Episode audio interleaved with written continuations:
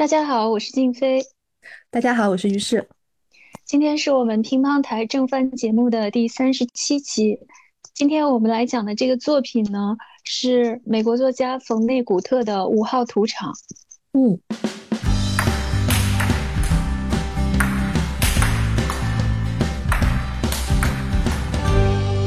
我跟于适老师两个人为什么就在这个时候选择了这个作品来讲呢？嗯，有一个原因是因为今年呢正好是冯内古特的诞辰一百周年，是吧？是，他是一位美国的作家，贴在他身上的一直有一个标签，就是黑色幽默。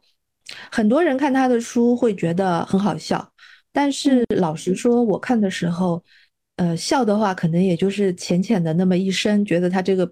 这个梗用的很妙，但其实总体来讲，看他的书是很沉重的，是心里面很不舒服的。嗯嗯嗯，因为冯德古特这个作家他在美国非常有名，但是其实我看他的书看的不多，我只看过他两本书，一本就是这个大家都知道的《五号土场》，啊，还有一本呢是他的这个访谈录，也不厚也很薄，叫《最后的访谈》。像《五号土场》这本书，它也不厚。也确实是，好像读的这种阅读感觉，就是不是那种很难懂的大部头，蛮有趣的。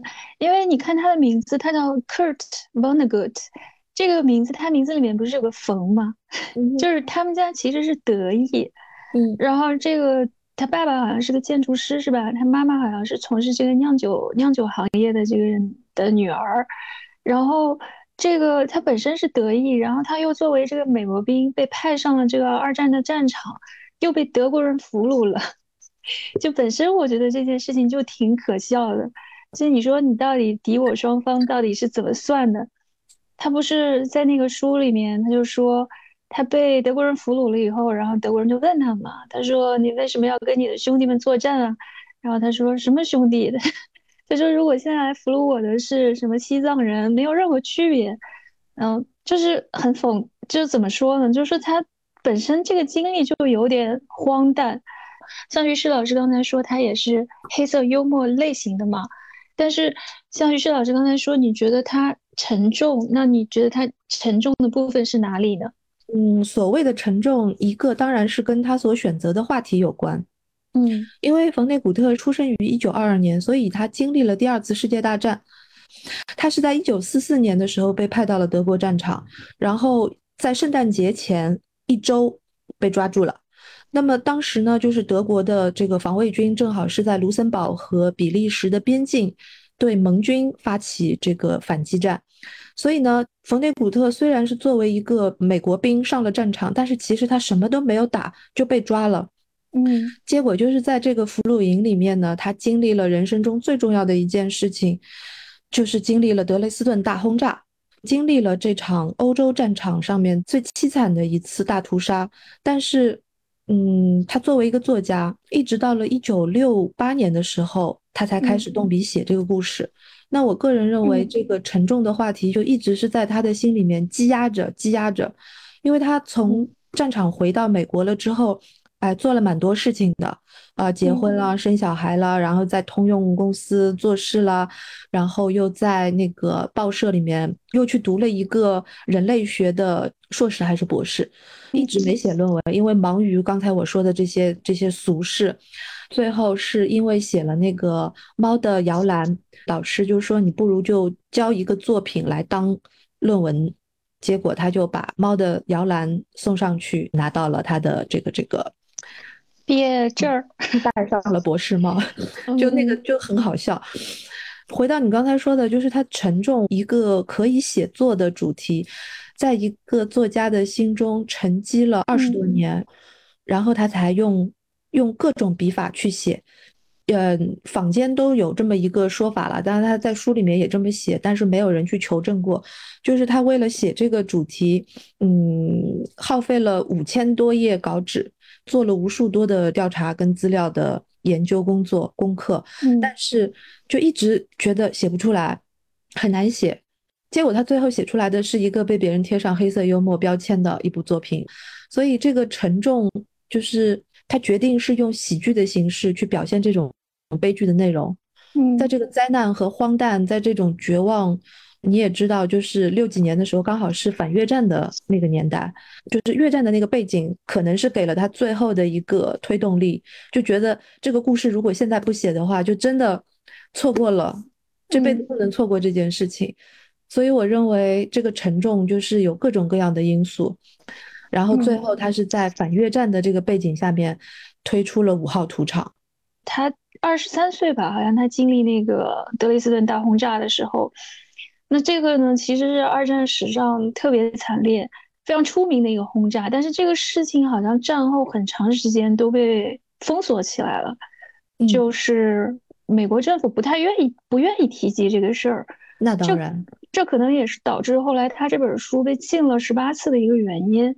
它被禁的原因跟这个可能有一点点关系。美国的审查，它的所谓的被禁，不是像我们这边一样，就是说你被禁的话，就是没有办法出版，变成了非法刊物。那么在美国被禁的意思，其实是第一，它是有地域的限制，比如说它这个州禁了，那个州没禁。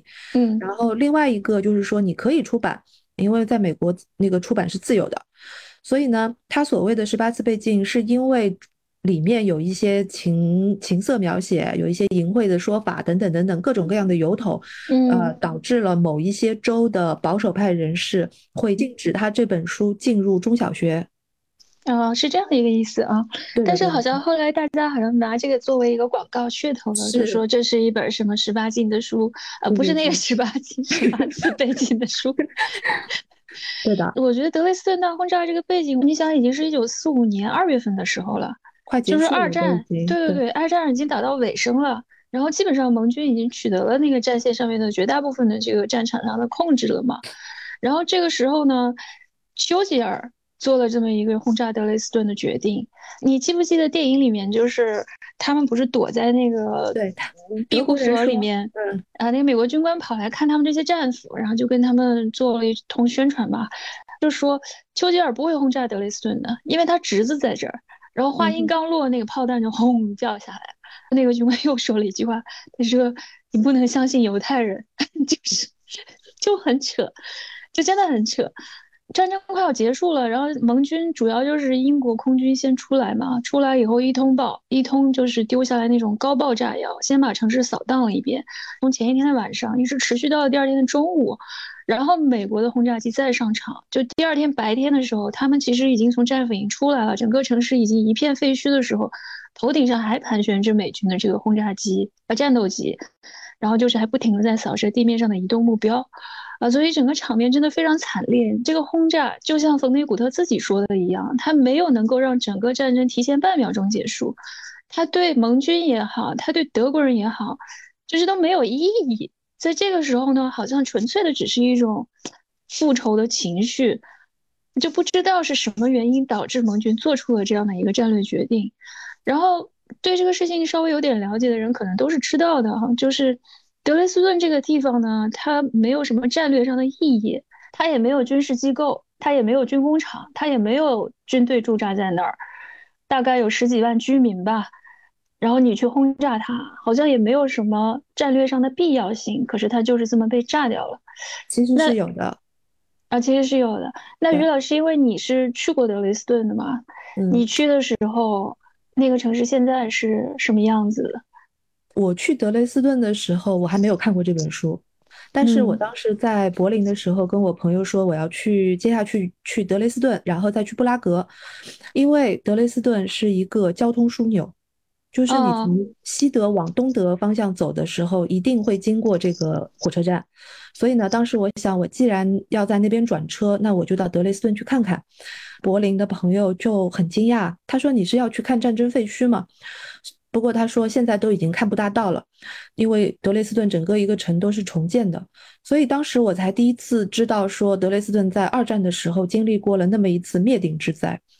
我们就稍微聊了一下，他说你可以去看看什么看什么。我现在回过头看了这个电影，看了这个关于德累斯顿大轰炸的一些书了之后，我再回过头去看我当时那次旅行的话，就明白了很多事情。比如说，他们觉得德累斯顿的战略意义是在于它是一个交通的枢纽，它可以切断德军和东线那方面的联系。嗯。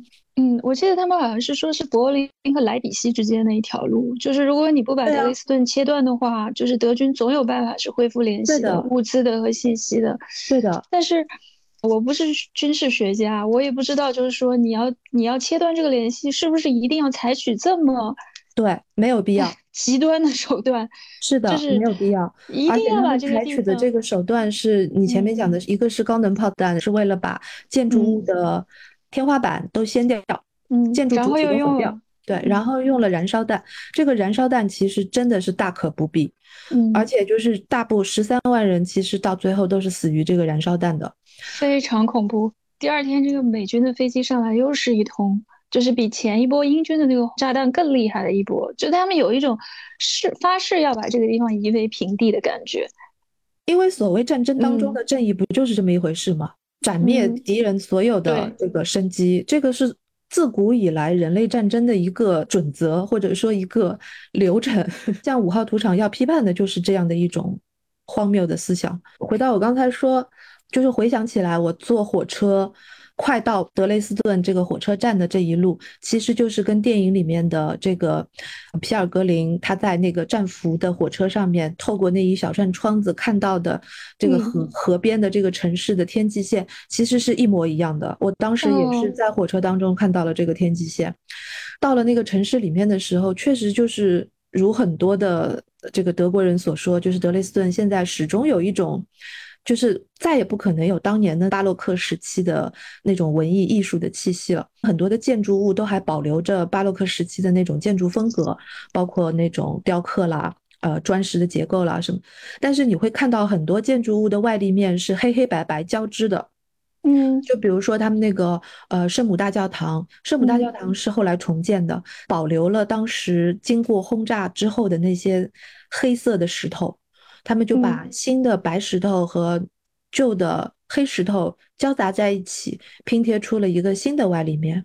嗯，然后我还拍过一个建筑物的照片，那个门头就是有两个古希腊式的雕塑的那种立式的形象，然后那两个立式从头到脚就全都是一片焦黑的。如果你不知道这段历史的话，你看到这个建筑物，你应该也会有有所好奇，说这里到底发生了什么？哦，是火灾吗？对吧？你就以为是火灾。后来我去了美术馆，里面非常非常多的这个库存，这真的就是说以库存的方式来展示很多的胸像啦，就是半身像啦那种雕塑。然后它有一个很大的地下室，这个地下室也是对外开放的。它有一个小小的说明，就是说这个美术馆当时也是经历了德累斯顿的大轰炸，当时就是很多雕像都毁了。就是残破的这些雕像就堆在这个地下室里面，后来还经历过大水，这一段我已经记不太清楚了，我不知道是他们的河水上涨引起的洪水呢，还是说德累斯顿轰炸之后，他们救援的时候就肯定是要灭火嘛，所以才会有很多的水进来，我就觉得这个地方经历了很多的。苦难，但是我当时不知道它是一个大屠杀。嗯，五号土场的意义是在于，它虽然是一个战争小说，但是它写的是一个屠杀。因为你知道，屠杀这个词的意义跟大战是不一样的。人类大屠杀其实是一个专用名词，它指的是残杀无辜的百姓、手无寸铁的人，这个叫屠杀。如果是在战场上面，因为战争就是双方在作战的时候，那个叫牺牲，或者那个叫战亡。嗯哼，所以就是这个五号土场写的不是，虽然是在一个战争的背景上面，但是他写的是一个以战争名义实施的大屠杀，这个才是英国和美国在二战之后不太去谈论这件事情的真正原因。嗯，但你看二战历史上面的这种类似的屠杀，至少能够跟德累斯顿相提并论的两场大轰炸吧？我觉得一场是东京大轰炸，嗯，那一场是死了大概八万多人。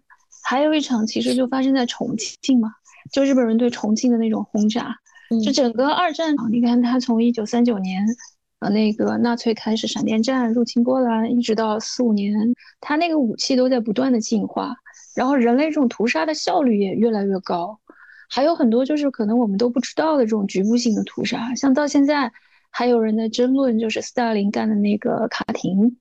卡廷也是一场屠杀，但很多很多这种屠杀的证据，其实后来找都找不到了。德累斯顿这个大轰炸，你看，就是盟军其实他们不是不知道这个事情不太光彩，不然我觉得他们也不会说不太愿意提，对不对？但是据有数据统计啊，就是死亡人数就已经有十三万，这个已经超过了东京大轰炸的人数，甚至超过了广岛原子弹和原爆的那个死亡人数。广岛，我记得我是疫情前就是陪我爸爸妈妈坐游轮，我去过一次，在那里停靠了一下。他那儿有一个景点啊，就是原爆点，就你可以到那儿去拍张照。但是那个上面就有一块碑，上面就记录着在那一天的上午几点钟，然后整个城市在一瞬间就有七万人口蒸发了，就消失了，不见了。二战的这个杀人效率到了原子弹这里已经登峰造极，就德累斯顿炸了一天一夜，大概消灭掉了十三万人，然后广岛在一个上午一个小时里面消灭掉了七万人。就是回头想想，我觉得我们讲了那么多期啊，第一本书就是读完了以后，我觉得有点脊背发凉的作品。就在回看这个历史，他不是在书中不断的去重复那句话吗？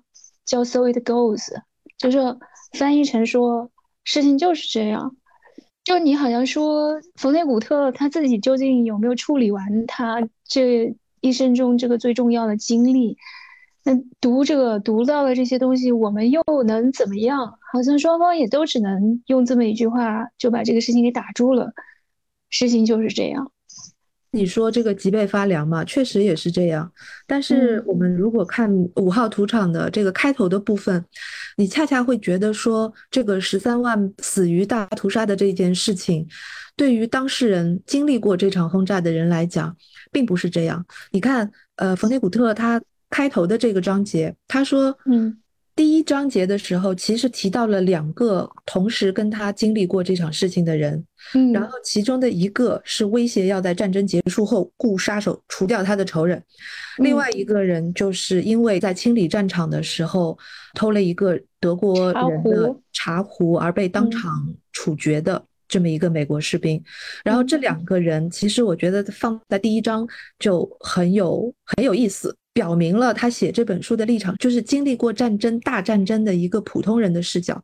普通人的视角是什么？就是你没有上帝视角，你不知道丘吉尔是怎么想的，你不知道投下燃烧弹的那个士兵是怎么想的。就是在这个普通人的视角上，你不可能做到像人类学家一样有有那么多田野调查的资料，也不可能有一个所谓的叙述者的全知视角。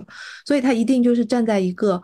从地下的本来是关要杀的猪的这么一个地下室走出来的幸存者这么一个视角，接着的几个章节，他就写的是他一直想写这件事情，但是不知道怎么写，而且他跟他的以前的战友回忆起这件事情的时候，也不知道有什么事情可以回忆。嗯，这个时候就已经出现了荒谬这个主题，就是我们所有经历过大事件的人，呃，幸存者的口述史什么什么的，现在都被看得很重，就是。好像很重要，但有可能经历过这种级别的大事件的人，他们可能脑子里一片空白。嗯，这个又是另外的一个荒谬的层次。然后接着他写了，他去找他那个奥黑尔的，就是老战友，两个人兴奋的开始谈起这个战争当中的事情。然后冯内古特说：“我要写因为这个书啦什么的。”这个时候出现了一个最重要的主题，就是这本书从头到尾贯穿的一个主题，因为奥黑尔的老婆。就是叫玛丽的那个女性，嗯，就不给他们好脸色看，就觉得这两个男人在那边一直在讲打仗的时候有多么爽，多么爽，还说要写一本书。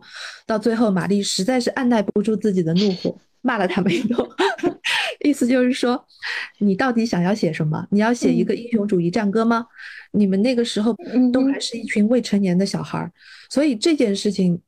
导致了，呃，冯内古特找到了，终于找到了他叙述这个故事的基点，所以他把这本书进献给了玛丽，因为玛丽告诉他了一点，说当时参加这些战争的都是都是孩子，嗯，在跟大屠杀相对应的一个主题就是童子军，我觉得这个对比是相当相当重要的，所有的黑色幽默跟荒诞的，包括后来人们说的科幻的那部分的一个基点，就是它有一个这样的对比，嗯。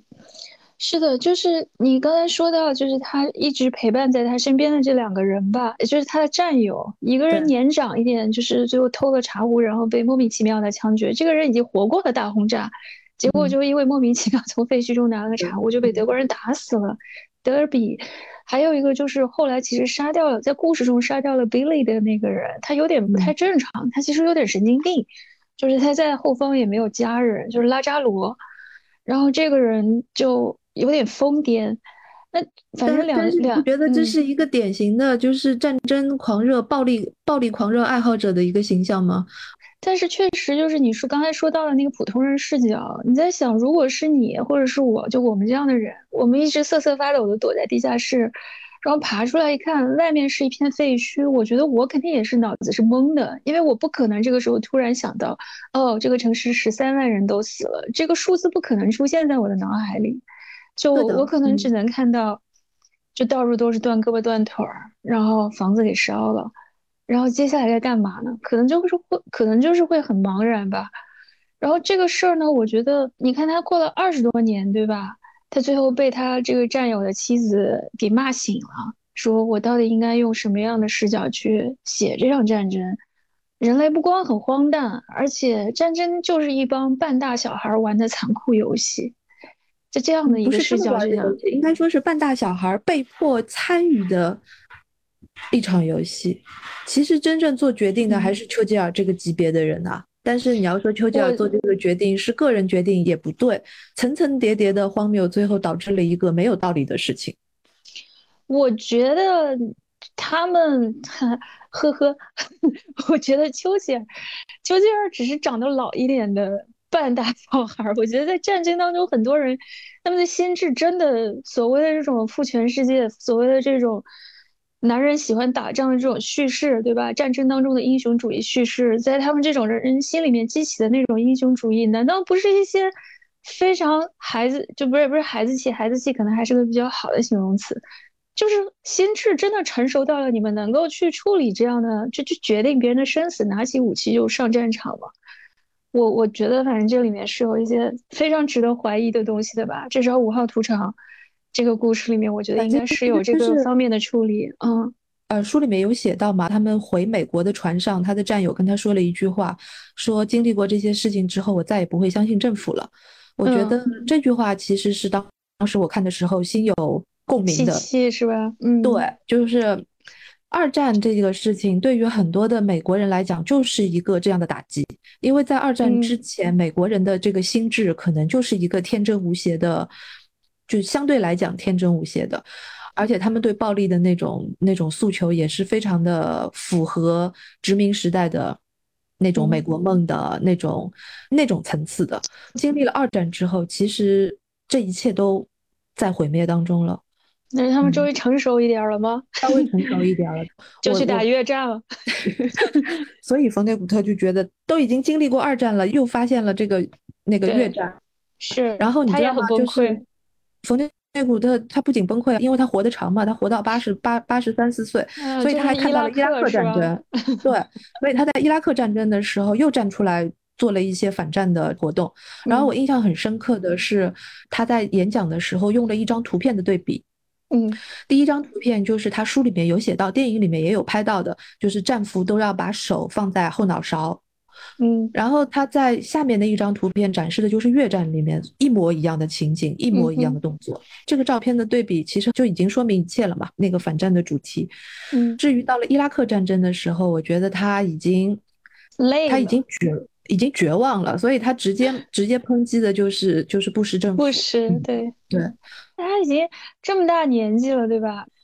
他后来活到八十三岁，然后美国政府呢，还是不停的在用同样的谎言忽悠人们上战场，对吧？这个政府就 就是他以前很多经历过二战的人都在不遗余力的用用悲怆的手法也好，用幽默的手法也好，都在反这种英雄主义的这种暴力的方式，但是显然是没有用的。但是话再说回来，冯内古特他其实也知道这是没用的。所以他的书里面才会有这样一种自嘲的，嗯，幽默的笔法。我我是这样解读的，嗯嗯，我觉得他到了就是布什政府那个时候嘛，他就他就出来还是在各个什么大学的讲堂上面给人讲讲，然后我真的觉得就是他有一种疲态，就是累了，为什么我这样一个人，我从二战一直活到了现在，现在还是由我来站出来告诉大家，这样是不对的，这样是不行的。我觉得他最后反正就是写了这本书，他那个献献给献给他那个朋友的妻子嘛，他妻子当时有一句话，我觉得很有意思，他就说你你现在写了这本书，然后好莱坞就会把它买走，然后呢，他们就会找一群这种很帅气的电影明星来演这个战争片，然后呢，年轻人看了这个战争片又会被这种英雄主义所鼓所所感召，又去上战场，所以他就特别生气嘛，嗯，非。常到点，嗯。对，但是后来因为这本书就真的一下子就爆红畅销，一九六九年出来了以后，果然后来还是被翻 拍成了电影。嗯，我们这里要讨论两个问题，第一个问题就是说这个书爆红。我们先来讲一讲这个书吧，因为肯定还有些人没有看过这个书。嗯，呃，这个书终于想起来了，终于想起来了。对，这个虽然这个书写的是德累斯顿大轰炸的这个追溯追溯这件事情，但是书里面其实有四个时间线。第一个时间线就是发生在战场上面的，这个叫做比尔格林的小伙子，他是作为一个随军牧师助理被派上了前线，结果手无寸铁的就被当做这个俘虏给抓住了，然后就被送到了战俘营。对，战俘营。然后战俘营里面有。英国人，有有那个俄国人，然后那个英国人，各种各样的人都有。还有呢，就是现在时段的，我不知道你有没有注意过，就是这这个小说前面一部分是有我的，就是冯内古特他他用了一个我来说我要写这么一个故事，然后之后就进入了这个比尔格林的这个故事，但是在整个这个故事里面，这个我其实出现过一两次。哦，真的，我是注意到开头和结尾这个我都出来了，就是一头一尾，他是来包括这个故事的。是的，他作为一个讲述者，呃，写作者，他贯穿了这个始跟终。但是在讲述比尔格林的这故事的时候，有一句话就提到，当时我也在场，就是这句话，我当时看到的时候就一惊，你知道吗？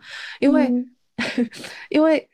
因为怎么讲，就是说有点像那个原叙事是吗？就是作者跳出来了，这个就要说到第三个，就是时间段落，就是比尔格林经常会从时间线上面跳脱出去。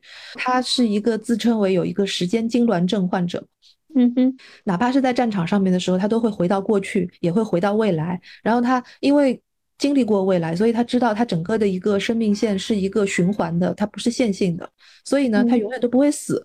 我当时顺着这个书看下去的时候，我其实一直有一种想法是，是比尔格林就是我的一个叙述的一个替身，就是说他他是我的在当时的那个故事，所以当时我看到比尔格林的故事里面突然出现了我也在场的时候，我就一惊，我就醒了，我就意识到说啊，比尔格林这个故事是我写的一个故事，怎么说？沉浸式读书吗？就是说，呃，就是说我当时这个惊的一点，就是我突然意识到，冯内古特在写这个小说的时候，其实做了很多的设定，对，它是有一个嵌套式的一个结构。第三个跟第二个其实有点像了，就是等于说是皮尔格林他所经历过的未来，经历过的未来是他的。呃，线性时间上面的未来，战争结束了之后，他结婚生孩子，然后又经历了这个飞机的失事，然后就开始决定写作等等，开始参加很多活动，要把自己的时间跳脱的故事讲给很多人听，要把自己给外星人抓走的故事讲出来，这个是第三段。然后第四段就是皮尔格林到特拉法马星上面的那段故事。嗯，那个就是被大家非常喜闻乐道的那个关于科幻的部分，但是我从头到尾，就是从我第一次读五号图长一直到现在，我从来没有把这个东西当做科幻来看过。嗯哼，那对于科幻的这个定义，很多就很天真，就是只要不是 设定发生在地球上的，就可以命名为啊科幻。那我觉得。还挺可爱的，但是我不认为它是真正的科幻，它其实就是发生在皮尔格林脑海中的一个幻想，对，非常现实的一个幻想。包括他幻想自己到了那边之后，跟一个色情女明星关在一起，关在一个动物园里面，让这些小绿人，就是外星特拉法马星的小绿人们参观，对，然后这些。特拉法马星的人就希望能够看到地球人是怎么样交配的，怎么样生活的，怎么样吃喝拉撒的。就是这一段，我觉得这是科幻吗？这不啊，这这不就是现实吗？嗯现实当中的一些想象。所以我就把这本书剥离成为了这四个部分了。嗯嗯嗯，科幻的那部分，我的感觉是说。因为当时是六七十年代吧，对吧？嗯，然后六七十年代就是就美国不是有一段时间就有很多关于外星人外星人热，就是有五十一区，然后说有个什么小灰人掉到那儿了。那七十年代其实因为电影当中也是有有这么一段儿的，就是七十年代有蛮多这个科科幻的东西的表现都是这样，就是可能和当时那个社会环境的那种外星人热有点关系。有点我不知道，我不知道，嗯因为弗雷伍德之前就是《五号土场》这本书之前，他已经写了，陆陆续续好像有十几本书了，是吧？没那么多。呃，他本来是在通用，战后他因为自己的弟弟是在通用公司做事，所以他就进了通用公司。然后他嗯那个就去当了技术部门的公关，对，对，然后去写一些稿子啦什么的。这个时候其实他一直在写短篇小说，因为他这个时候结婚了，他的第一任太太非常的看重他。他的写作才能就一一直鼓励他在写作，所以呢，他就一直在投稿，而且收到了相当多的退稿信。嗯。然后呢，终于有一天，他的短篇小说被被录用了，拿到了一笔稿费。这个稿费相当于他在通用公司的月薪的三分之一。啊，我看到这段的时候，就回想起了我拿到第一笔稿费的时候，我也是这样想的，就是嗯。觉得，哎，以后好像靠稿费是可以活下去的然后他就陆陆续续发表了三篇还是五篇了之后，他给他爸爸写了一封信，就告诉他说，呃，嗯。小的裸辞了，嗯，就嗯是就是我有稿费了，但是你要知道当时的那个稿费收入真他妈的高啊，他卖出一篇嗯短篇小说可以拿到几千美金呢。我当时看了杂志多嘛震惊了嗯。反正呢，他那个时候先是在写短篇小说，呃，读那个人类学啦什么的，然后一直没毕业，等等等等。生了三个娃之后了呢，是生了三个娃吧？差不多，嗯他生了三个娃之后，他姐跟他姐姐去世了非常对非常要好。然后他姐姐去世了之后，又留下了四个男孩儿，他就把这个四个男孩儿都给收养了。之后就是一家有七个孩子在家里面蹦 腾，就是在这种环境下面，然后他才写了。就是他先发表了那个《猫的摇篮》作为他的毕业嗯论文，然后接着又是一些短篇小说。总之，六八年写《五号土场》的时候，他才真正的出名，之前他都没怎么出名。因为我没看过他其他的书，但是我打算录完节目以后把他其他的书找来看一看，里面好像也是频繁的出现一些科幻的元素。然后这样，包括这本书里面有一个，就是这个五号图场里面，他也写了一个角色，这个角色本身就是个科幻小说作家，就是这个人，这个人一直嗯反复的在他作品中不断的出现，就在他各种作品中横跳。特别是像这本书看到结尾的时候嘛，就哪一部分是真的，哪部分是假的，其实我们也有点困惑了。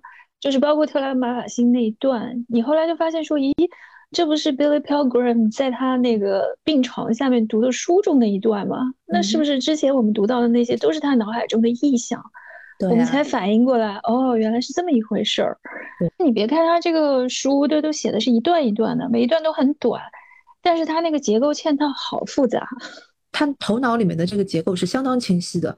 他写嗯这些短的段落，我觉得有有一部分是因为，嗯，有一部分是因为好读。第二部分就是也很符合人物的这个设定，就是他在时间线上跳来跳去嘛。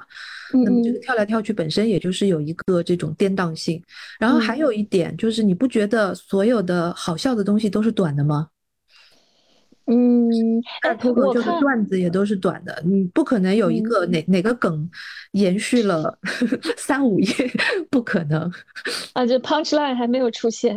是的，嗯，就是就是对啊，我看冯内古特后来不是各种各样的演讲嘛，就是他很喜欢，反正他就是在各种各样的场合给人家讲讲笑话听。我就觉得你真的是作家吗？你应该是一个 脱口秀演员吧？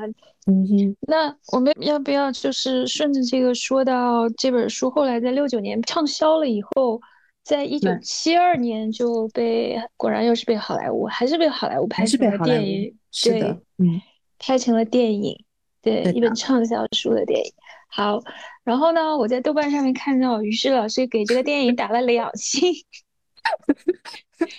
我想请教一下，你打两星的理由是什么？理由非常的充分。嗯，好，因为让我们听一下。首先，我对于这个演员的表演和对于导演的技能毫无，嗯，就是没有什么意见。但是嗯呢，我不喜欢的是，首先第一点，他把原作当中的这个最妙的一些地方给去除了、删减了。比如说在书中刚才说到的 “so it goes” 这句话，这句话作为这本书的一个节奏性的、情绪性的、意义性、主题上面的一种类似于像古典一样的存在的这么一个东西，一句话，竟然在电影里面一次都没有出现过。你想让它怎么出现？对，你想让有个旁白。我一直很期待这句话能够出现，结果我发现你看完整个电影了，都快两个小时了，我都没有听到这句话。我就当时就觉得，嗯，就是，嗯，冯内古特在书里面用到这句话的这个妙处是是是不能三言两语去说的嘛。但是，嗯，这句话所包含的那种悲喜交加的意思就都漏掉了，没了。第二呢，就是说，相比于电影里面少掉的、删减的部分，电影添加的那那些部分是更加让我觉得不喜欢的。嗯哼，比如说，比如说，我相信你肯定也注意到，就是说，这个电影添加了很多，呃，可能是为了照顾到这个屏幕叙述的这个需要，所以它加了很多的桥段。那么最最典型的一个就是，当时皮尔格林发生坠机事故了之后，他的太太开着那辆凯迪拉克要冲到那个医院里面去。那这段在于书中当然也是有描写的，嗯，而且描写了就是说非常简明扼要，就是他的太太开了这个凯迪拉克出出去，然后就开到了那边。其实就是路上经过经历过了一次车祸，然后他就不管不顾，接着开开到医院的时候，自己已经死了，是死于那个一氧化碳中毒，就整个是一气呵成的。但是在电影当中，我们看到了一个极其具有好莱坞风格的追车戏，这个疯疯癫癫的胖女人开着一辆卡迪拉克，歪歪扭扭的闯到了高速公路上面，然后被撞了之后，又是疯疯癫癫的说我要去哪里。这个时候，另外的一个车的车主还提醒他说。你接着往下开的话，就是逆向行驶了。这个女人也没有听他的，就继续走。结果就在高速公路上面连撞了四五辆车有吧？最后就是歪歪扭扭的又继续往前开。然后这段叙事就到这边为止了。如果是电影观众的话，可能看到这里还没有意识到，就是这个女人开了这辆车，接着就是就是死了。然后一直要到再过一段时间，就是。主人公的叙述当中，在提到这个他的太太说他当时是开车开到那边死，就是对于这样的一种加了一些哗众取宠的桥段，对车戏，我真的非常的不喜欢。就对，可能就是个人的不喜欢吧。嗯，那你不觉得这段还挺好笑的吗？哎，对，这段我知道他为什么加，因为他加了之后，电影院里面肯定是大家爆笑的呀。对爆笑嘛，我觉得也不知道，不知道七十年代观众笑点是不是比现在低一点？但是 我觉得这段看上去还挺好玩的，就是好吧，我知道你肯定很生气，就是你觉得哎，这个就是电影为了卖座，为了把电影票卖出去，对，可能是制片人说，哎，这儿可以加一场追车戏拍吧，然后我们就拍了。这段，嗯，好，还有什么是你不喜欢的？还有啊，还有让我想一想啊，比如说，我觉得这个戏拍的最好的是前面跟最后，就是开头跟结尾的那个部分。它当然有好的地方啦，我们也不要老是 diss 它，就是它也有好的地方。比如说，它很敏感的，就是意识到了说内古特他的这个写法在当时来讲有一些先锋性的地方，所以呢，他利用了这些时间跳脱点，把它。非常顺利的引用为了剪辑点，那么就会让这个片子看起来的节奏就是剪辑非常的顺畅。比如说看到敌人的靴子啦，或者是呃看到戴着滑雪面具的人啦，等等等等，就是这些剪辑点都做的，在当时的来讲可能会比较高级吧。嗯嗯。这个叫匹配剪辑，这个书其实写的就非常适合这种转场吧。它有一些是声音转场，比如用打字机的那个声音来转到那个枪炮的声音，有的时候就是用走廊再切到走廊，这全部都是匹配剪辑。整部片子都是用了这一种剪辑手法。嗯，就是。确实非常，就是你一读这本书，你脑海中想，哎，这电影好拍，对，他的他都给你把剪辑点都做好了，你就照着拍就完了。其实其实这个不是什么特别特别那什么的创造。那你看是不是该打两星？还是说你你打了几星？那我打了四星。OK，呃，那你来说说打四星的理由好了。你特别不喜欢那场追车戏吗？我觉得它很有趣的一点啊，就是这这可能就是我自己的。恶趣味不一定所有的人都 get 到。就是他老婆在那街上开这个白色凯迪拉克，然后他开到了一条路上，结果他不是就很着急嘛？他说：“你们让开，让开，让开！”然后他前面呢就堵着一群那个摩托党。就所有的人都是哈雷一堆哈雷，就特别酷。你这哈雷模特那个那个样，就手举得特别高，然后在车上啊开开开，然后后面一个疯女人，然后这帮模特党就纷纷的仓皇的倒落，往两边就摔倒了。就是为什么要说这个呢？其实我要说的啊，就是说这部电影呢，它其实是一个蛮标准的七十年代电影。其实不太能够用今天看电影的眼光，就是去评价它娱乐性怎么样，或者是，哎，这个剪辑或者说这个胶片的感觉。其实你想一想，就是那个时代我们看到的绝大多数电影呢，都是这个风格的。我举个例子好了，《教父》也是七十年代的电影，你想一想。还有就是《飞越疯人院》，嗯，Jack Nicholson，对吧？他那个是就是演了《逍遥骑士》。逍遥骑士说什么的呢？逍遥骑士就是其实就是这场戏当中开哈雷摩托的那帮人，嗯哼，嬉皮士，然后摩托党永远在路上。那么这这个其实是他们那个年代，就是整个的时代氛围就是这个样子的。包括像库布里克一九七一年拍了《发条城》，对吧？所以我们如果把这个片子放回到七十年代那个电影序列去看的话，它没有那么古怪。我要说一下这个电影的导演啊。叫乔治·罗伊希尔，一般我们就把它叫乔治·希尔吧。乔治·希尔呢，其实是个蛮不错的导演，他应该算作是就是新好莱坞那一段时间的一个蛮不错的导演。比如说我看过他两部片吧，一部是那个片中片，嗯，最后得了奥斯卡最佳导演吧。还有一部叫《虎豹小霸王》，其实《虎豹小霸王》很像是一部好莱坞的新浪潮电影。你看他那个故事是讲两个男人和一个女人，那也都是法外之徒。好像我记得是六七年，六七年好莱坞拍了一部电影，叫做《雌雄大盗》，就是邦女与克莱德。他基本上就是讲了一对雌雄杀，一对男女杀手，反社会，一路就是这样从小偷小摸一直发展到杀人越货，最后走上了这样不归的逃亡路这样的一个影片开始的。然后包括那个时期的黑色电影啊、侦探电影啊、反战电影啊，都可以放在这个序列下面去看。你看那个，所以那个时候其实很多好莱坞导演他们是和法国的新浪潮有呼应的，他们试图也是在用一些新浪潮的方法去重新去拍一些好莱坞经典。那个《虎豹小霸王》就很像是一个美国版本的《足与瞻》，也是保罗纽曼主演的。所以我们如果今天再看的话，我是觉得啊，就是乔治希尔。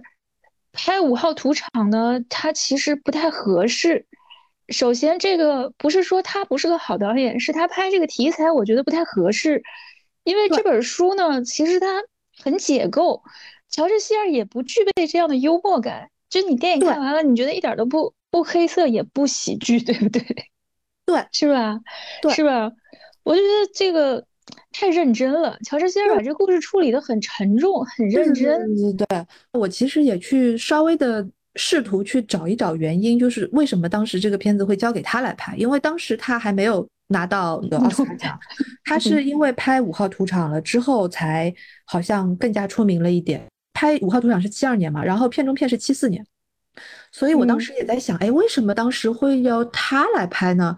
但是我没有找到答案，我还以为你会有答案。不知道应该是个制片厂的决定，因为这个书成了畅销书，很快就会被好莱坞盯上嘛，等于就像是一个大热的 IP 要改编，那最后肯定是制片厂有一轮决策，最后这个导演的决定就落在他身上。但我觉得就是不合适，这个导演他身上没有这种黑色幽默的气质，而且真的没有。你看他拍最后一场戏，就是轰炸了之后，他们去。打扫战场，去焚烧尸体，就是这一段拍的中规中矩的，都没有什么问题，对不对？但是，但是回到特拉法马辛的那段，我就也觉得非常的不舒服。我该怎么跟你描述呢？就是说，我觉得他对于这个色情女星的这个运用，就非常的七十年代，然后非常的色情女星，而且在书里面也并不是这样的。我这边要反而要强调一点，就是说冯内古特。嗯，他在晚年的时候写过一本我很喜欢的小说，就是那个《蓝胡子》。然后在那本书里面，其实能够很明显的表达出冯内古特对于女性的态度。很符合现在的这个女性主义的观点的。所以，当你就是看到这个电影里面这样处理女性的时候，你就会有种错乱，就是觉得好像，哎，他好像扭曲了冯内古特要写的东西。就是在五号土场的那个外星球的语境当中，这个色情女星的存在，并不是单纯的用来挑逗这个观众的。呃，皮尔格林的，好像你也跟我讲，就是他们全家人在露天电影院里面看，就是说他在，就是电影其实在暗示什么呢？电影其实在暗示他在特拉法马星遇到这个色情女星的。之前已经对这个色情女星有了非常多的美妙的遐想。第一次是在他儿子在厕所里面手淫的时候，被他抓了个现行，然后他儿子手上的那个杂志上面就有他的一个一张一张照片。然后第二次就是在露天电影院里面，一家人看着巨大屏幕上面这个裸着上身的这个女明星。那这些其实在书中都没有着意的描写啊，就是这个绝对不是。呃，冯内古特要在这个特拉瓦马星把他们两个关在一起的这个这个意义所在，所以这个也是我不喜欢这个电影的这方面的改编的一个原因。我觉得它太刻意了，太讨好 大多数的观众。这个没办法，这个你这是电影特性。电影它这两点，一个色情，一个追车，对吧？对，这个其实是可能是市场宣发的 selling point，这是。既然你都他真的是这样了，那我就承认吧。嗯，但是我还是 坚持的只打两星。嗯，他确实，他确实有他这种 就很俗气的地方吧，就是很俗气。然后因为因为他写了嘛，他是个拍 porn 的，那怎么办呢？那该录的时候是不是要录呢？七十年代整个电影风潮都有点这种感觉，就是有一种我们现在回看，我们觉得会有点 cult，就包括他对性的那种描写啊、呈现啊。就总而言之吧，我觉得这个电影呢，它就是一个在新好莱坞的时期，用这个新浪潮的手法，就是在越战的那么一个时代里面拍的一部二战电影，就是这么古怪。哎，我有一个问题想问你的，就是说关于这个改编上面，它其实还有一个很大的，就是很电影的一个改编的手法，就是他把小说当中的前后有我的出现的这些段落都都取消了。那是的，对吧？就是等。比如说，你看这个电影的时候，会直接的把这个皮尔格林带入到冯内古特这个作家的形象当中去。嗯哼，就是对于这样的一种改编，你有什么样的看法？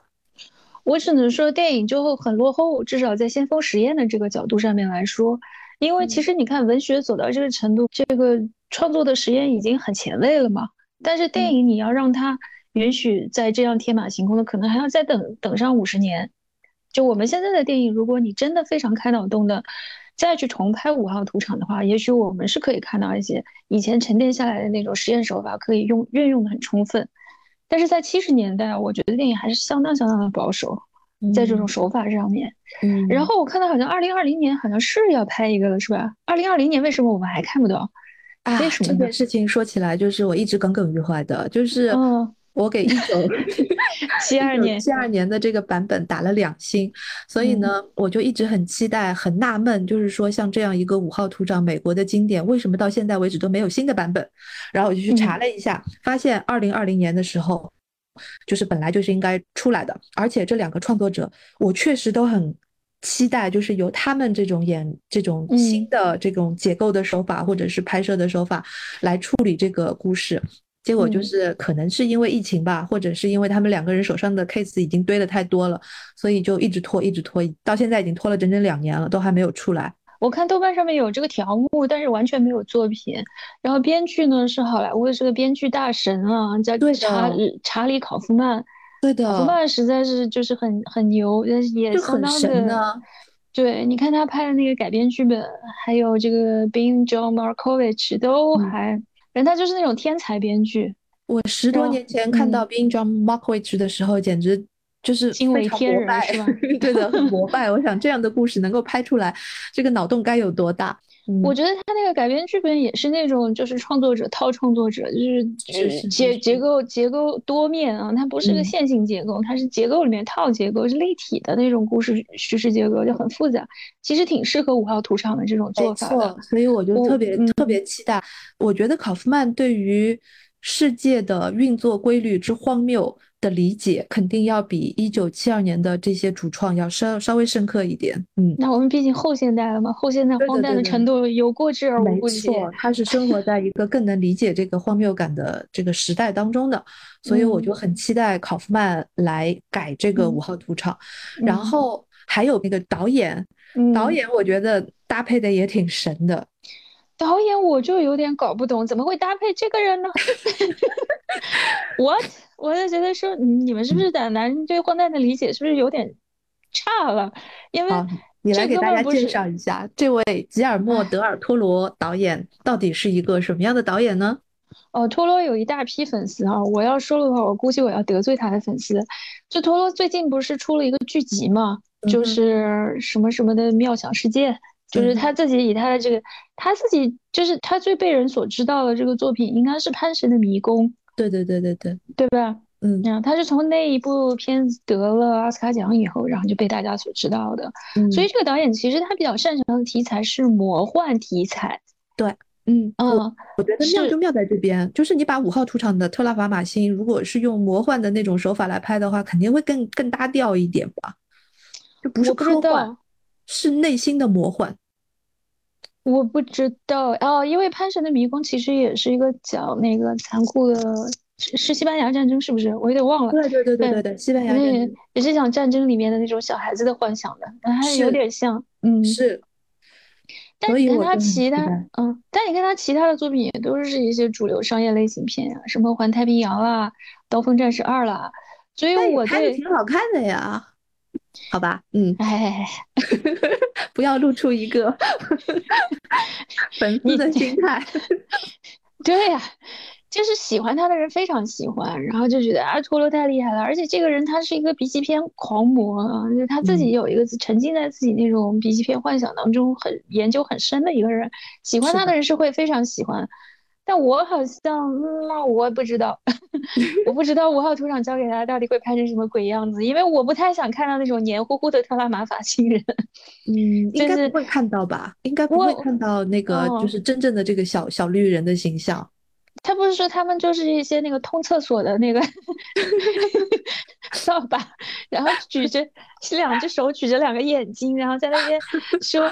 那个 Billy 在那边上厕所，特拉玛法星人看得如痴如醉，就是这样一些，就是这样一些外星人，就非常搞笑。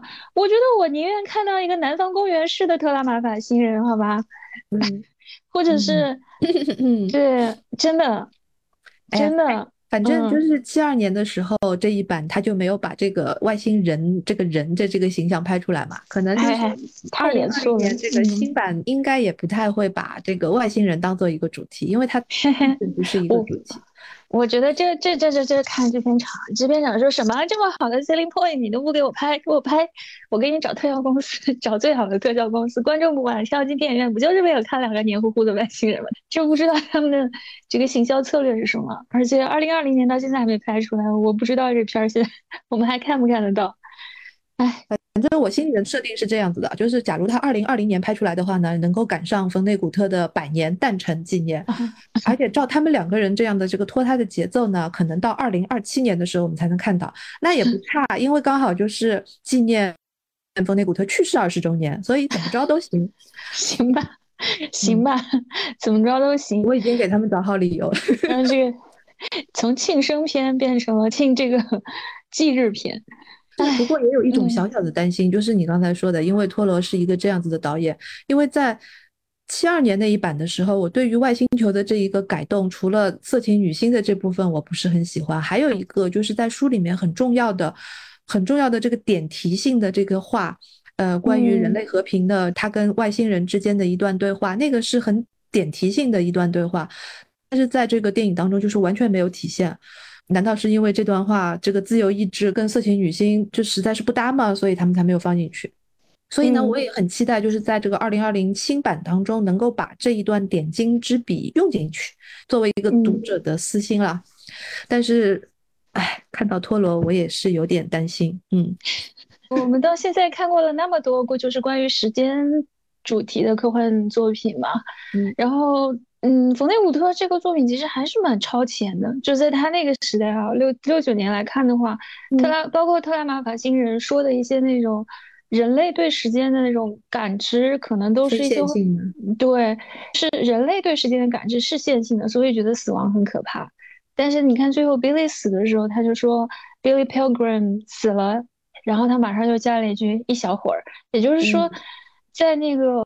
不非线性的外星人的眼睛里面，其实每一个瞬间都是一样的价值的，没有什么，嗯，就是像大轰炸这样的事情，它一定会发生，你也没有办法去阻止。但是你生命中那些快乐的时刻，它也永远存在，它也不会消失。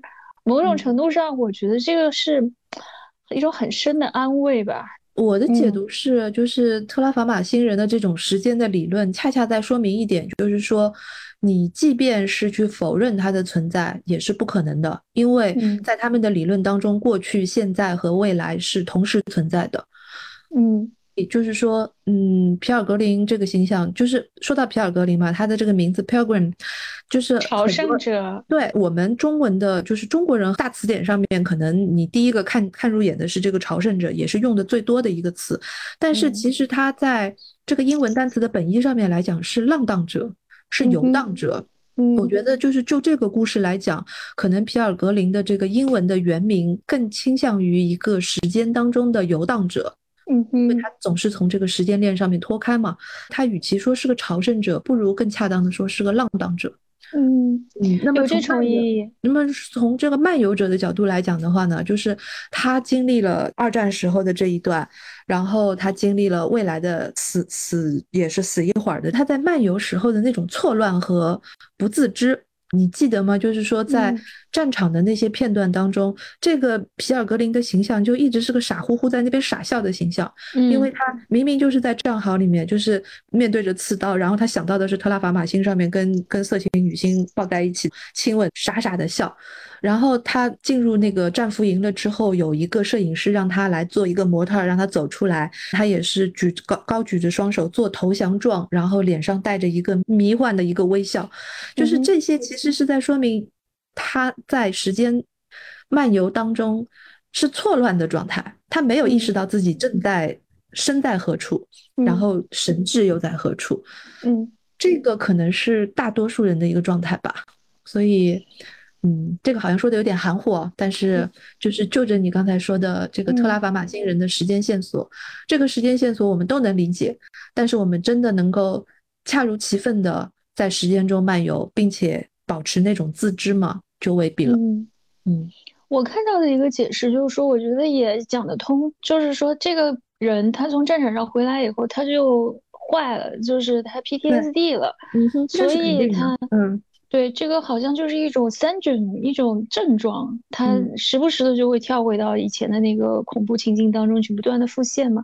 因为确实那个创伤后遗症的有一个很明显的特征，就是受害者会不停的回到当时的那个情境里面去，再次去经历那种心理上的孤苦无援和恐怖嘛。所以说，我觉得这个说法也讲得通，就是他作为一个。时间漫游，这个是一个可能是一个创伤性的，嗯，就是这个身上的经验，就是肉体上的这样的一个体验。还有一个，我还是觉得他最后想了这样的一个办法来，就是让自己自洽。就我经历了这么多东西以后，我我怎么才能还让我自己整合在一起，不至于疯掉？那你看，我可以接受这个特拉玛法星人的说法，就是说。时间它不是线性的，它就是每一个时刻有好的有坏的，然后我们只能 so it goes，就接受它。我觉得某种程度上是可以安慰到人的，至少这个说法，我是这样来理解的。嗯，也许就是像冯内古特这样的人，他一辈子其实他活了八十多岁。他二十几岁的时候从战场上离开，所以他人生的六十多年，超过半个世纪都是在 PTSD 的这个阴影当中。然后他做了一个什么样的选择呢？就是创作。创作对他来讲就是一个最大的，你说治愈也好，还是还是在时间中漫游也好，还是企图让自己自洽也好，他至少选对了这么一个方法，包括画画，因为他自己也一直在画画嘛。嗯。他画的蛮好的，还挺有德国风味的。嗯，很有战后抽象主义的那种特色。画的蛮好的。总而言之，我觉得就是抛开《五号屠场》这个作品来说啊，我觉得最近这个星期我一直都处在这个冯内古特的冯内古特的浓对，差不多就是浓度超标超高的。然后我就在 B 站上面，就是你推给我的那个纪录片嘛，两个小时四十五分钟，这个纪录片好像有特别长，嗯，然后拍的非常，嗯。但是拍的非常好看，不好看我怎么会推给你呢？我觉得这个是关于 冯内古特的到现在为止的资料当中拍的最好的一个。嗯，我就从头看到尾，然后整个看完了以后，你就觉得说，哎，对这个作家其实了解的更多了。然后就是他的一生其实也发生了很多很多事情，虽然就是好像德雷斯顿大轰炸永远的跟他的这个故事绑定在一起，但其实他也度过了各种各样的就很有意思的一生，主要经历了各种各样的事情。就特别特别丰富，他这个故事里面，他这个人的个性，然后他的作品，他的家庭，他的孩子，对吧？甚至到了后来，就是他老了以后说的那些话啊，说的那些演讲，就你觉得这个人，哎，怎么说呢？就是可能还是某种意义上为人类的人道主义树立了一个比较好的榜样吧。我看这个纪录片的时候。首先，我比较震惊的是，这个纪录片是罗伯特·维德拍的嘛？这个罗伯特·维德在当时自己才十几岁的时候，高中老师推荐了他去读这个冯内古特的书，然后他读了之后就变成了粉丝，变成了粉丝之后，他想做的一个事情就是去。呃，拿着摄像机去采访人家，去给他写信啦，去去去想跟他就是参加他的活动啦什么的，就是完全是一个粉丝的自发行为。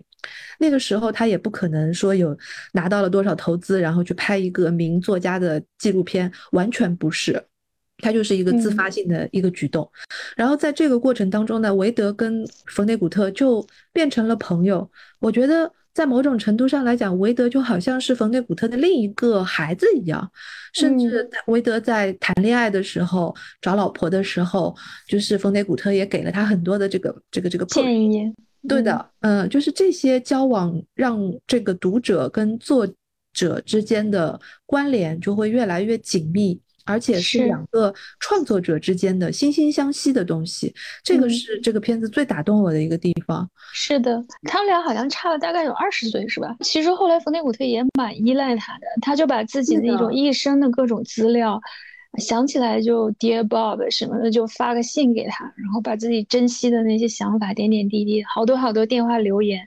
对的，里面有有有几个电话留言听起来就是很。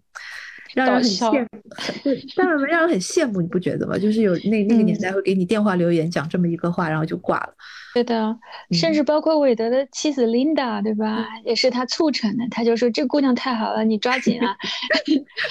就是特别，就真的这个片子看到最后啊，很感人的。看到最后的时候，你看到就是韦德自己也老了嘛，他他跟琳达也相伴一生的，最后琳达也有点那种阿兹海默症啊什么。那个不是海默症，嗯，对，那个不是，但是因为我不知道它英文翻成中文是什么，它名字特别复杂，并非常的罕见，会失去平衡，失去自理能力，记忆，嗯。嗯，还有一段就是他们一起去德国，就是重返德累斯顿的那段，对，然后也进行了一个全程的记录，就非常的难得，嗯，是。但是我看后来就是他不是写了《五号屠场》，然后就特别出名嘛，然后又一下挣了好多钱，然后他们家就突然围满了各种名人啊，什么约翰·厄布代克是吧？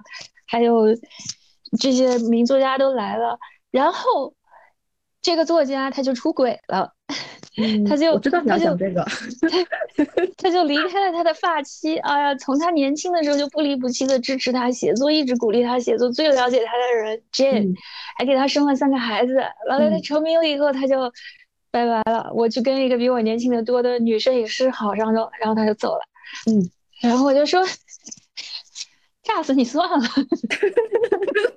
我知道你要说什么，但现实就是这样，事情就是这样。嗯，对的，事情就是这样的。然后他自己其实也说过这个事儿嘛，他不是在那个 church 里面，在那个教堂里面对大家说这个，对，他说我我现在还是很爱你啊，就是可能比我们刚认识的时候更爱你，但是我实在没有办法再 这样鲜活下去了。很复杂。人的一生其实非常经历了非常多的事，我甚至觉得就是他报得大名、突然成功这件事儿，这个又会产生一场新的 PTSD。嗯，我觉得这个事情的影响对他人生不亚于那个大轰炸。当然，嗯，当然是这样了。后来到了八十多岁啊，到晚年的时候还是保持一定的那种幽默感和犀利，一直就这样结束到就在台阶上摔了一跤撞到头就去世了。哎，还是挺完美的一生。就你说到他的这个幽默，我当时看这个五号土场的时候，有过一个一闪而过的念头，就是说。很多人会认为黑色幽默既然是一个标签，是一个类型，它就可以被模仿，但其实不是这样的。因为幽默这个东西，它是一个非常需要智慧的东西。它其实与其说是一个文风，不如说是一个人的个性，是天生的，真的是模仿不来。是的，而且它里面有很多的幽默，其实是基于这个。就举一个例子好了，就是是来自于一些。不同寻常的搭配，这种这种搭配，你可以举个例子嘛？书里面的那个例子，书里面的例子，我记得，比如说外星飞船开门的声音是什么声音？你还记得吗？书里面写的，我不记得了。他肯定用了什么放屁的声音什么之类的。哎，恰恰相反，他用的是接吻的声音，差不大多。他用的是接吻的声音 啊，就很离谱。然后呢，要去清场的时候，不是被逮住了吗？他用了一个什么形容词呢？用了礼貌，露出了礼貌的笑容。嗯，就是你被抓住了，然后你露出了一个礼貌的笑容。嗯，就是皮尔格林嘛。嗯，就是像这种突如其来的这些形容词和一些比喻，嗯，也都很传神，但是。就很幽默，你你说这是幽默吗？我觉得就很传神。再比如说，就是他形容那些战俘从战俘车上面被赶下来的那一段，他用的是一个液体，他形容他们这一群人是液体状的，这个也很传神。对，我就觉得很好笑，就是比如说他说他和那个蒙塔娜那个那个色情女明星嘛，嗯，那一段他就说这些外星人都在等着看他们交配，嗯，然后就兴奋的要命。在那边就是等待的看他们做这些事情，就如痴如醉。我觉得这个也很好笑。是的，是的，就是就是特别认真的样子，就是把一件我们认为需要怎么样怎么样的事情视为视为他本来应该有的一个单纯的状态。他的那种幽默感，嗯，我觉得只有阅读你才能体会到啊。你大概想象一下他那个样子，就比如说他们不是后来在战俘营就是吃那做那个糖浆嘛。那个糖浆是给孕妇吃的，然后里面要加一些维生素什么的。对，然后就就不知道从哪里翻出来一个别人藏在什么犄角旮旯的勺子，然后他就把那个勺子搅一搅，然后做成一个棒棒糖就偷吃。吃完了以后，他就说啊，身体里的每一个细胞都带着贪婪的感激和赞 赏在颤抖。然后他还把这个糖浆偷偷的喂给了 Derby，因为 Derby 在外面擦窗，眼睁睁的看着他，他就说你也尝尝吧。然后 Derby 的眼中就冒出了泪水，你就觉得这个场景真是又滑稽又凄凉。嗯，就有很多这样的描写。罗伯特他本身是一个导演嘛，编剧和导演。就是我觉得从某种意义上来说，他十八岁的时候看了冯内古特，然后在这个很多点上面，他们两个人有共鸣的。罗伯特维德到后来他去拍，就他拿到艾美奖的最佳导演的那部戏叫《意志激情》，我从第一季开始追，追到大概六七季，后来就因为找不到资源了，所以就没追下去。所以我就觉得那个《一直激情》也是一个喜剧的，而且这个喜剧不是那种搞笑式的喜剧，比如说他没有追车啦，没有那种色情女性的那，嗯，不不是那一种哗众取宠的搞笑，而是基于文本的搞笑。就是因为因为我不知道你看过没有那个可我我还想特别类似 s u d a n 那那部戏里面的那个主人公就是一个唠里唠叨的像乌迪艾伦一样的一个纽约知识分子。所以他看世界上面的很多事情都看不顺眼，就有很多奇奇奇奇怪怪的这种论调，就就真的很好笑。但是它是基于文本、基于理智的。嗯，这个片子我没有看过，但是那个演员叫 Larry，Larry 什么？对，他在戏中也叫 Larry。嗯，他拍过 Woody Allen 的一部影片。哎，现在你就可以感受到，就是他那个戏里面的有很多的，就是既有 Woody Allen 又有冯内古特。嗯啊，这样子。嗯，我觉得 YD 如果来导冯内古特的电影，然后他拍过一部，他确实拍过一部叫《Mother Night》，但是 他好像就是没看过啊，我们都没没人看过，他说没有人去看那部影片，反正一个子儿都没挣着，就是这样。但是但是冯内古特自己在里面演了自己一个路人，对，一个路人，就是他当时第五号屠场里面提到过的那个人物，呃，叫什么 Campbell。Campbell 后来就是到美国，回到美国了之后，隐姓埋名了一段时间。然后呢，随着新纳粹主义的兴起，然后他又开始活跃了，等等等等。然后就是有一天，他在路上跟这个冯内古特迎面迎面遇到了，就是就是那么一个场景。嗯，啊，那个故事是以坎贝尔为主角的，但坎贝尔不是个反面人物吗？而且他好像，而且他后来好像就上吊自杀了，在他在那个五号屠场里面。这是一个很离谱的人物，就是，这是一个很典型的在战争当中站错边的人物。嗯，我觉得反正就是在我们这个当下，其实读读冯内古特还蛮有必要的。我真的觉得说，就他还挺适合给年轻人读的。对的，如果我会向年轻人推荐冯内古特的话，我会告诉他说，如果你看。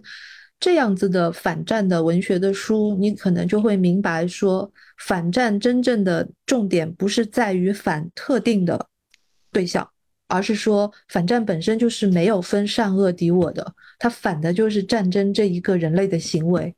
所以反战就是反什么什么主义这件事情，嗯，就会造成很多人会去站一个边，会去站一个队，啊，好像这个事情是有。敌我双方的那种感觉是有对抗性的，但是冯内古特这个书就已经很明白的告诉我们，就是真正的反什么什么东西是不分这个队列的。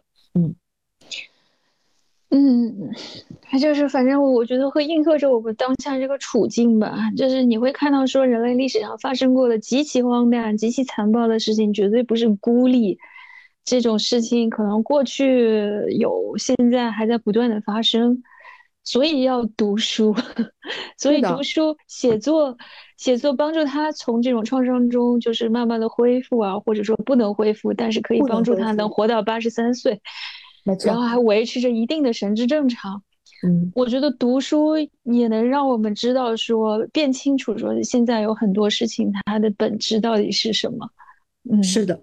好，那么于老师，你今天给我们听众推荐的书是哪一本呢？我要给大家推荐的，当然就是冯内古特的书。那因为在呃纪念他百年诞辰的这个几年当中，其实出了很多冯内古特的作品，包括《囚鸟》啦，包括《时政》啦，都已经出了。然后最重磅的一本可能是中信大方在二零一九年的时候出的两本上下两册，总计一千四百四十八页，二零八一，全部都是冯内古特写的短篇小说。如果你是喜欢冯内古特的话，就是显然是不能错过，而且它可以看很久。嗯，它真的就是分了各种不同的这个这个主题，呃，女性啦，然后然后科幻啦，然后然后现实生活啦等等，他把它稍微的做了一个分类。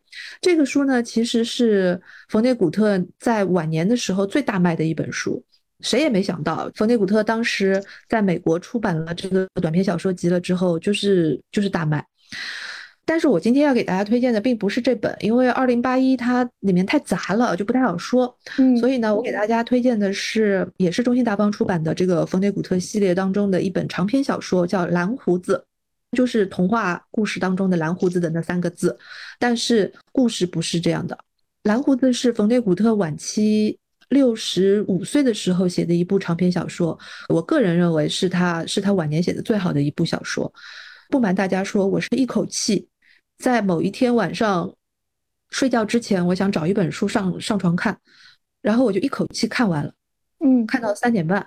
这个书的好看在哪里呢？它也是一段一段的，就是说它每一个章节的跳跃啦、时间的这个回溯啦、回到过去啦，这种手法跟五号土场很像，但是呢，它比五号土场要更加的有一个。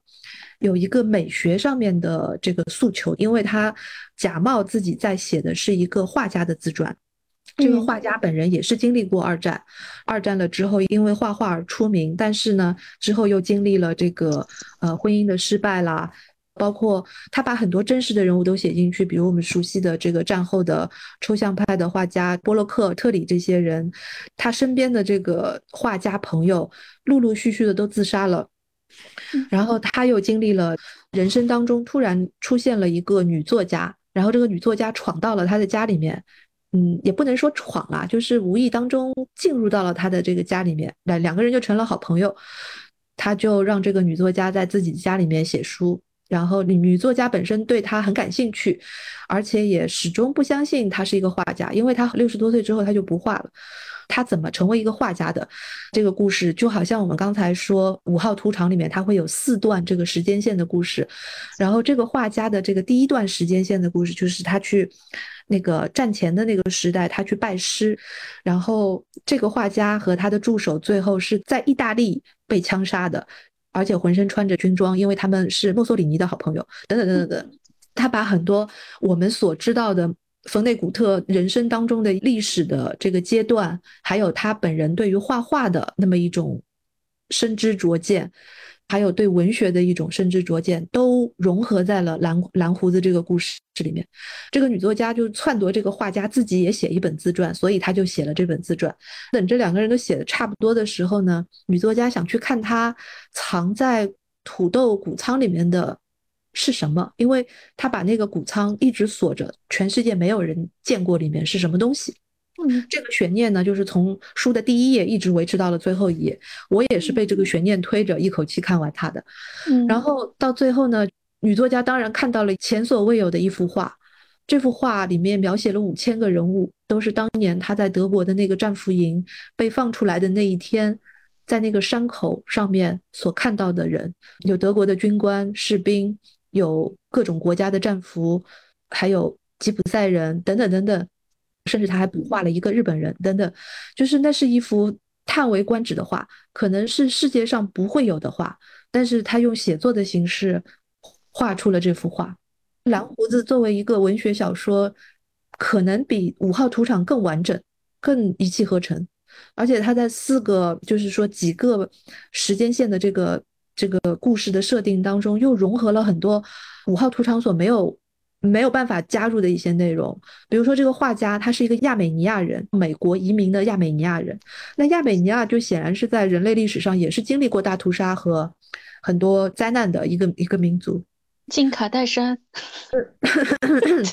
然后呢，他就他就把这个亚美尼亚人和很多犹太人的这些创伤的这些民族性的集体性的创伤也融合到了这个故事里面。所以其实这个故事里面就是内容相当的多，层次非常的多，但是很可惜，很少有人提到这本书，可能就是《五号屠场》还有《猫的摇篮》这些书可能吸引了更多人的注意力，因为是他的这个成名作嘛。但是我会非常推荐大家去读《蓝胡子》，嗯，就这样。好，好呀，我觉得我现在应该就会去下单买一本。我真的觉得这个作家就是你。你看完了一本以后，你会想说，嗯，他还有没有其他的作品？我还想了解更多的那一类。对的，我很同同意那个纪录片里面，约翰·欧文是他的一个好朋友，也是个作家。欧文好像说过一句话，就是说那句话的英文是 "It's not easy to be easy read"。啊，对对，你要看上去看上去就是你读起来很轻松的书，写起来不是很轻松的，不是很容易写的。所以我很赞同这句话。嗯，是的。可能会更难一点吧，非常难，其实，嗯，是。好，那书籍推荐完了，按照惯例啊，我来给大家推荐一部电影吧。嗯嗯，这部电影呢也是电影史上的一个名片儿。为什么推荐它呢？第一个就是说，它也是一部描写战争的电影，和我们今天看的这部电影大致上是处于同一个时代啊。它是一九六四年，大导演库布里克拍的，叫做《奇爱博士》。那中文呢，就是比较短嘛，就直接翻译成了 Doctor Strange Love。但其实它还有一个很长的英文副标题，就是很扯。你一听你就知道，这就是一个黑色荒诞讽刺故事。它叫《奇爱博士》，或者我如何学会停止恐惧并爱上炸弹，就是 Doctor Strange Love，How I Learned to Stop Worrying and Love the Bomb，就是如何爱上炸弹。我其实在想啊，就是他们当时为什么没让库布里克来拍《五号屠场》？就他那个刻薄，就他那个刻薄劲儿，对吧？嗯，包括他那种在《奇爱博士》里面透露出来那种坚硬的幽默感，嗯哼嗯哼嗯哼，冷酷坚硬的幽默感，说不定就挺挺有挺对味儿的，可能会碰撞出什么挺有意思的东西来。哎，你一说到这个，我嗯想起来，就是我们纪念百年诞辰的这一套书里，读客出的这一套书的五号图场的封面，其实就有点像奇爱博士，就是一个白骨的骷髅，然后骑在一个炮弹上面。对，这个骷髅它是胯下有炮弹，对，哎，这个《奇爱博士》这个片儿，你们去看了就知道了，就是它嗯里面那种性和政治的关系，包括就是有无数的这种非常低级的，甚至低俗的这种性的表达，其嗯实就是就是在讲战争这个东西，就是一种雄性荷尔蒙的疯狂。嗯他的这种炮弹，对吧？他胯下骑着一个炮弹，这个象征什么？我觉得也不用我再讲了。然后呢，这个故事有一个 有一个所有人都会哈哈大笑，但是又觉得很苦涩的结尾，就是人类最后灭亡了。但是这个灭亡呢，没有意义，就是这个灭亡就很像这个五号屠场里面，这个 Billy 就问那些外星人嘛，他对说。他说：“你们是不是被我们这些疯狂的外呃疯狂的地球人吓坏了？因为我看过我那些邪恶的同胞啊，就是我的那些同胞们做了很多邪恶的事情在战争当中，比如说把人活活煮死了什么的。他说：你能不能告诉我，就是有没有和平的秘诀？结果这些外星人就说：你这个问题很愚蠢。这个外星人就说：我知道宇宙是如何终结的。他说这个与地球没有关系，只不过地球也被消灭了。他说那。Billy 就问他，他说：“那么宇宙是怎么终结的呢？”然后外星人就说：“我们把它给炸了，因为在实验飞碟新燃料的时候呢，有一个这个试飞员按错了一个按钮，然后宇宙就消失了。”嗯哼，就事情就是这样，事情就是这样。对，所以我推荐大家去看这个《奇爱博士》，我觉得这所所有的这种讽刺、黑色幽默的故事啊。我觉得他们其实最后的这个落点就是他们会把我们习以为常的一些价值建构，让我们退一步出来看看，就是所谓的那种人类中心主义，所谓的那种大词儿正义，对吧？然后国家安全，这个和平到底背后意味着什么，还蛮促人深思的。大概就是这样。嗯嗯。前面讲到战争的时候，我想到《蓝胡子》里面有一段话，我我一时间找不出来，我稍微回忆一下。他因为这个书里面加了很多的，就是男性跟女性之间的这个本质性的关系的推敲，女主人公就曾经对男主人公说过一句话，意思就是男人一直都是在以男人为战为荣，但是其实他们本质上一直是在跟女人对抗。嗯，好啦，嗯。可能没有看过这个书的人不知道我在说什么，就当我没说吧。嗯，没事，好，差不多。反正我们今天就谈五号屠场，就谈到这儿吧。嗯，希望大家能够在阅读当中变得聪明一些。嗯，那在这样的环境当中，我觉得。其实过去一年里面，可能把我从一些不不太好的情绪里面拯救出来的，也就是电影和书籍了。所以希望大家享受这个阅读和观影的过程吧。嗯，好的，那就阅读愉快，大家拜拜，拜拜。